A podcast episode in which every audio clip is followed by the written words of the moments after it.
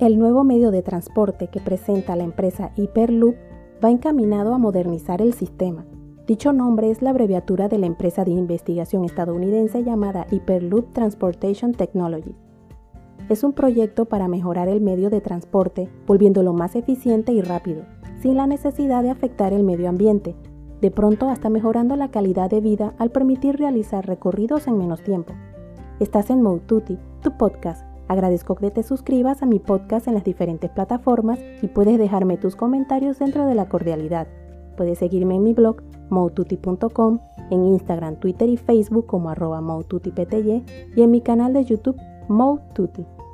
Son avances tecnológicos que a mi parecer se le deberían dar más notoriedad para lograr incentivar a otros a crear nuevas opciones menos contaminantes en avances de todo tipo es un medio de transporte que unirá las ciudades de Cleveland, Chicago y Pittsburgh. Por lo que dicho proyecto se llama Grandes Lagos y entre sus bondades está que es cero emisiones al ambiente. Dicho transporte puede viajar aproximadamente a la velocidad de un avión utilizando solamente energía renovable, lo que lleva a un gran avance en la necesidad de reducir las emisiones en los medios de transporte actuales. ¿Se imaginan ir en un transporte que no tenga emisiones al medio ambiente? Adicional que vaya a la velocidad de un avión. Es un sueño donde se podrán reducir los tiempos para ir de un lugar a otro. Entre la tecnología que se utiliza con este nuevo medio de transporte está la levitación magnética pasiva que patentaron con el nombre Inductrack, donde los imanes con la disposición en que son colocados permiten que la cápsula levite. Como las cápsulas se moverán en un entorno de baja presión sin fricción, se logra que necesiten menos energía para moverse lo que además permite que se muevan con muy poca fuerza de arrastre.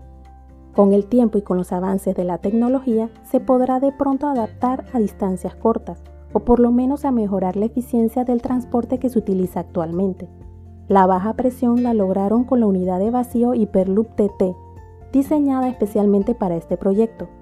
Fue desarrollada junto con Label para lograr un sistema que maximizara el tiempo de actividad han pensado hasta en caso de un fallo de energía cómo actuaría la cápsula, la que en ese caso reduciría su velocidad y utilizaría unas ruedas auxiliares que tiene la cápsula a baja velocidad.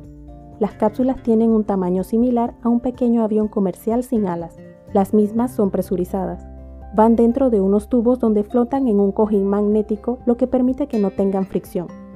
Según las especificaciones que ofrecen, tienen una capacidad de 28 a 50 pasajeros por cápsula y podrían movilizar más de 160.000 pasajeros diariamente con velocidad máxima de 760 millas por hora. ¿Se imaginan poder movilizarse sin necesidad de utilizar un avión? Para aquellos que no les agrada volar. Claro, no hay la posibilidad de ver el exterior durante el recorrido, además que a esa velocidad no creo que el ojo humano pudiera.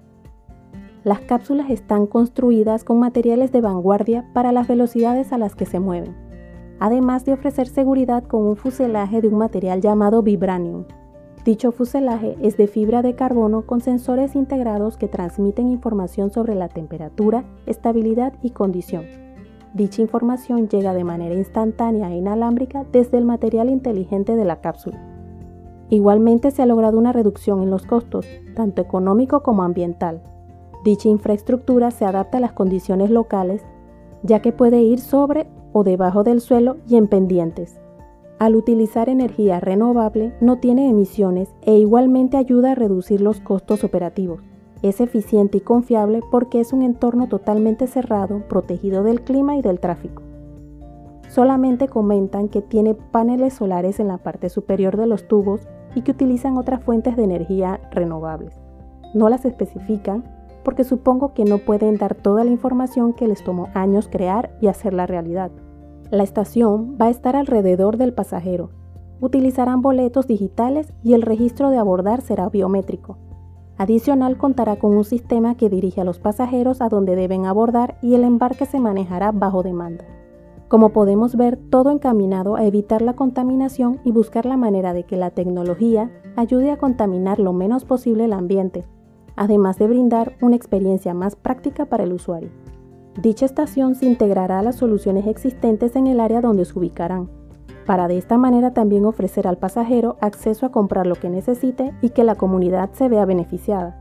Para llevar este proyecto se cuenta con personas altamente calificadas de los cinco continentes, además de alianzas con universidades, corporaciones, formando un equipo apasionado por el proyecto, lo que a mi parecer debe tener una organización impresionante para poder trabajar en diferentes zonas horarias y lograr llevar a cabo el proyecto de unir tres ciudades de los Estados Unidos de América.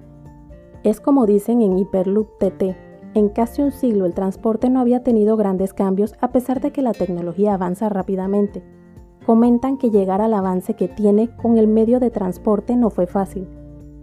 Muchos no creyeron en el proyecto, se encontraron obstáculos, regulaciones que debieron cumplir, todo para lograr su objetivo, que en poco tiempo siento que podría ser el nuevo medio de transporte.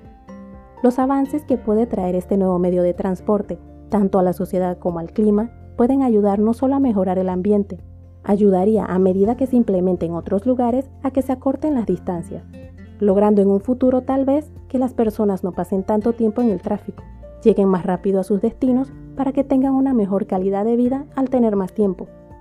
Es un cambio total al medio de transporte que conocemos hasta el momento, permitiendo tal vez que menos personas necesiten otro medio de transporte, lo que reduciría las emisiones al ambiente puede ser, a mi parecer, una alternativa bastante buena para implementar, además de seguir las investigaciones encaminadas a lograr hasta modernizar nuestros medios de transporte del día a día.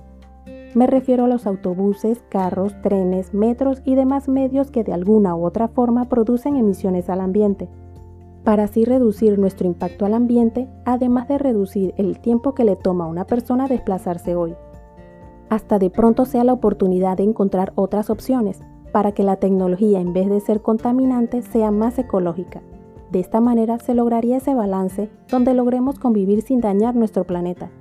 Podría tomarse en consideración si puede ser una opción para países con bajo presupuesto, hasta utilizarlo en lugares donde se busca no afectar el ambiente o que el clima no afecte su funcionamiento. ¿Utilizarías este medio de transporte cuando esté disponible? Te invito a que estés pendiente de los próximos podcasts. Recuerda suscribirte a mi podcast Mode Tutti y puedes dejarme tus comentarios dentro de la cordialidad. Puedes seguirme en mi blog moututi.com, en Instagram, Twitter y Facebook como arroba y en mi canal de YouTube Moututi.